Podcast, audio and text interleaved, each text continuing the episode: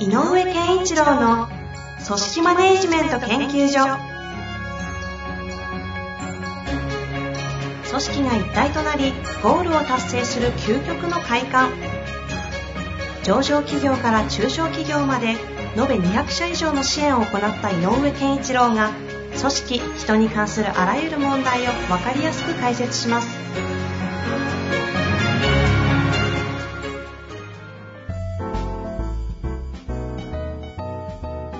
こんにちは、遠藤和樹です。井上健一郎の組織マネジメント研究所。井上先生、よろしくお願いいたします。よろしくお願いします。さあ、ということで、今週も行きたいと思いますが、はい。えーとですね、今日は、えーと、中小企業の経営者という風になってますね。いただいております。行きたいと思います。はい。能力的にはとても高く社内で活躍している幹部がおります。プレイヤーとしては本当に優秀で、報酬も中小企業にしては大企業さながらに支払っています。しかし、能力が高いがゆえに合理的でもあり、作業人員の社員は割り切って作業だけに従事させるべきであり、育てるという観点は持つ必要がないという価値観を持っています。部下をつけることもできず、人が育ちません。結果、彼への依存体制から脱却できないという経営課題も抱えています。このような場合、彼の価値観変容を促すような努力をすべきなのか、どのように考えると良いものでしょうか。ご指導いただきたくお願いいたします。はい。なるほど。結構難しい問題ですね。ですか うん。っていうのは、えっ、と、どどのぐらいの規模なのかなっていうのが一つ気になるんですけれどね。で、えっ、と、引っかかるのが、け、あの、なんだろう、幹部っていう風に表現されているので、えそれなりの立ち位置の人だと思うんですよ。で、それなりの立ち位置の人なんだけれど、えっ、と、人を育てる必要はない、えっ、と、作業に徹してればいいんだよねっていう、えっ、と、人の活用に対する考え方。えうんうん。まあ、この方価値観っておっしゃってるけど、っていうふうに思っている人が幹部にいるということ自体がもうすでにちょっとミスマッチしちゃってるのかなと。はうん、だから、幹部という立場に据えた時が、ちょっと一個失敗しちゃってるからっていうのがあって、あ。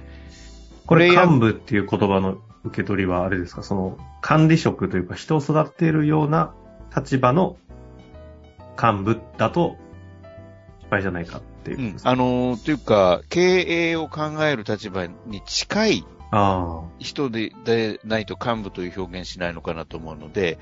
例えば営業部長をやらしてるとか、あ。はいはいはい。製造部長をやらしてるとか、なんかわからないけど、どの、どのスキルを活用してるのかわからないけど、そのセクションのある意味責任者っぽいところに置いてるんではないだろうかということです。で、うんだとするとっていう話がまずあるんですけど、はい。えっ、と、その前に、あの、えっ、と、そうじゃないとしたらね、本当に一社員としてやってるんなら、もうプレイヤーにこの人を徹しさせる。で、えっ、と、マネージメントという領域は一切、ああの、任せない。っていう方法もなくはないので、はいはいはい。うん。で、このままだとこの人への依存がが強まるっていう話があったけど、依存っていうのが、えっ、と、どのようにして起こってるかなっていうのはありますよね。だから、えっ、と、スキル、よくあるのはやっぱり営業において起こるね。なるほど。うん、すごく売り上げ上げるとかね。で、まあそうですよね。うん。で、やっぱり、本人がもうそういう働き方を自分の人生の中で選ぶっていうんであれば、その立場にするっていう方法はなくはないと思います。うん、うん、うん。割り切ってね。で、その、えっ、と、その代わり、えっ、と、あなんて言ったらいいのかな。下手をするとっていう表現じゃないんだな。なんて言ったらいいんだろうね。場合によってはか。場合によっては、すごく、ある意味、高額でいいから、えー業務委託で外に置いとくとかね。っていうんだってね、あの、この、このご時世なくはない考え方なので、雇用契約である必要はないかもしれない。そういうう価値観で、うあの、生きてる人はね。でも確かに営業マン、フルコミ系。まああと結構これ系で多いのがエンジニア、あとクリエイターとかこの辺多いですよね。そう。で、エンジニアの場合っていうのはちょっと若干、どうしても、えっ、と、チームワークが必要になってくる場合があると思うので、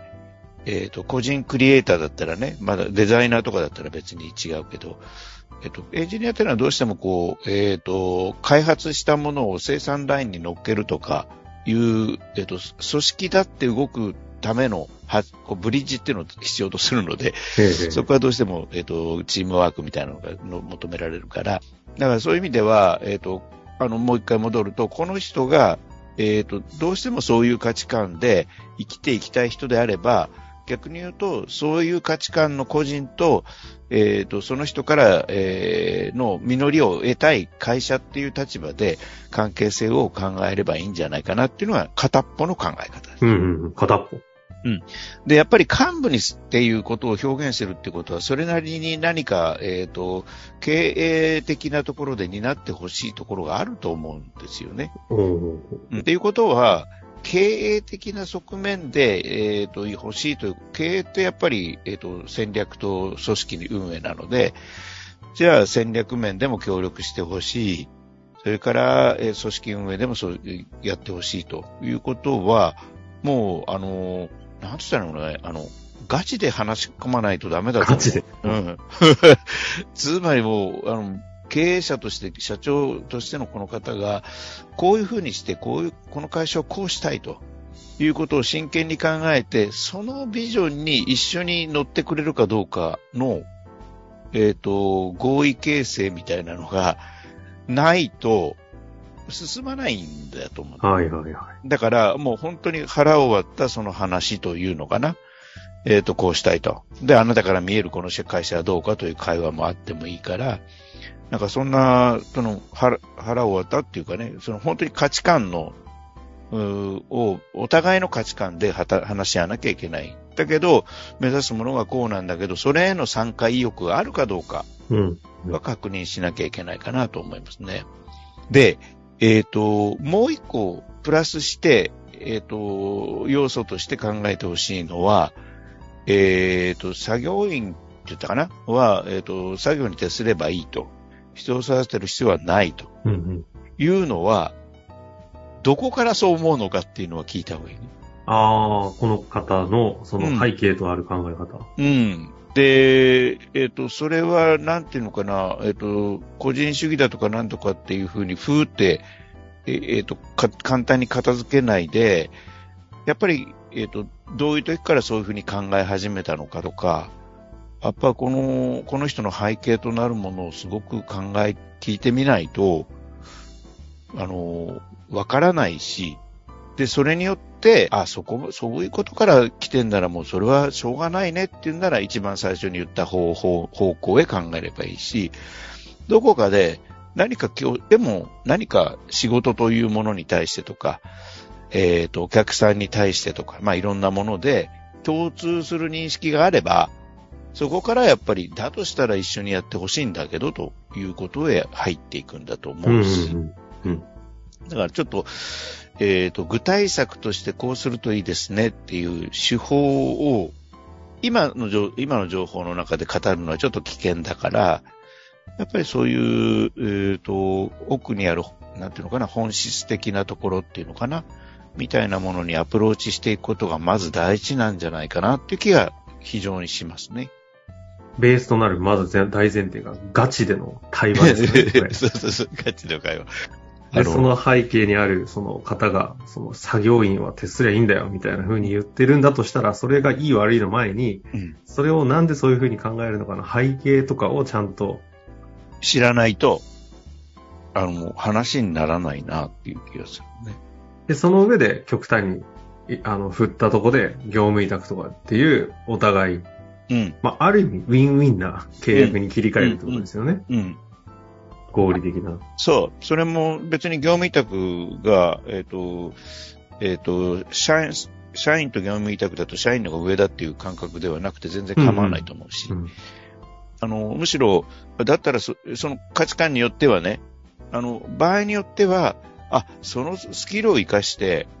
副業できるよねって場合だってあるわけで。そうですよね。うん。だったら、そういうこと、そういうふうに愛してみたらって、うちも応援するよって言ってあげればいいし。でも、なんとなくね、そっちの道を、この方が、この質問者の方が、その、その道を選びたいとは思っていないと思うので、だとしたら、やっぱり自分がこの会社に対して思っていること、というものをもうちょっと強く表した方がいいんじゃないかなと思います。なるほど。うん。でね、往々にして、えっ、と、ちょっとね、ここはね、えっ、と、振り返ってほしいんだけど、この方に。えーと、うんうん。あの、高いスキルがある人なんだけど、えっ、と、会社自体に対して魅力を感じてもらえてるかどうかっていうのは、検証した方がいいね。うんうん。つまり、えっ、と、作業に徹すればいいでしょっていう発想に至るのは、この会社という組織に、に対して何か自分がえ力を注い込むという、あんまり気持ちにならないっていうあ場合もなくないんでね。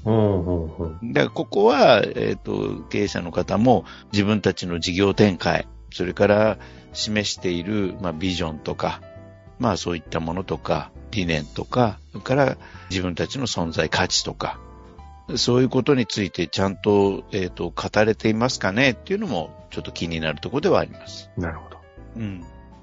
どこかで会社の方針とか、進もうとしてる方に共感もらえて、共感してないんじゃないかという感じがちょっと受け取れるってことですかね。場合によってはね、うん。そういう人って結構いるのでね。うん。まあ、とにかく、いいんすよ別にっていう感じで、いや、俺がやることでしっかりやりますからっていう結構、えっ、と、フリーエージェント的な発想ではいはい。仕事をするって方もしていると。ただ、フリーエージェントになりたいわけではないんだけどっていうね。だから、あの、とりあえず今の仕事でちゃんとお給料もらえるから頑張るよ俺はっていうような人もいなくないし。なるほどですね。うん。だからどのパターンか今見えないので、まずはどのパターンなのかっていうことをね、この方が、えーこの、えっ、と、社員の方がどういうところからこういうふうに考えてるかがわからないと、対策の打ちようがないのかなという。ということですね。うんまあ、しっかりと、一旦、なかなか手強い相手かもしれませんが、ね顔を突き合わせて対話していくというところから、何かまたね、ヒントが見つかったタイミングでぜひいただけたら、具体的な話もね、ここからできるかもしれませんので、え。そうですね。はいなんかぜぜひもうちょっとその辺の細かな情報がいただけるともうちょっと話できるかなと。なるほどですねねこういう方に踏み込んでいくとね、聞きたくないような話がわっさわっさ出てきてね、聞いた方がもう、そうそうそうそう。現実を見てしまうところがあるんでね、非常に大変かもしれませんが、ぜひ、ちょっと一回踏み込んでいただいて。そう、あの、もしかすると、この方をきっかけに、自分の会社っていうものと、自分の会社、経営っていうものを、にもう一度ね、あの、えっと、えっと、向き合う、いい機会になってるかも機会に機会にうんなるかもしれない。まあ、ということで、ぜひ頑張っていただけたらと思います。はい。あの、井上先生の番組、今、えっ、と、Amazon Music、Spotify、Voicy、当然このポッドキャスト、あと Google ポッドキャストでも聞けるようになっておりまして、いろんなね、媒体で聞けますので、今 Amazon Music とかやたらランキング上がったりするので、で皆さんの環境で一番いい、あの、アプリをね、使って聞いていただけたら嬉しいなと思います。ということで、ありがとうございました。ありがとうございました。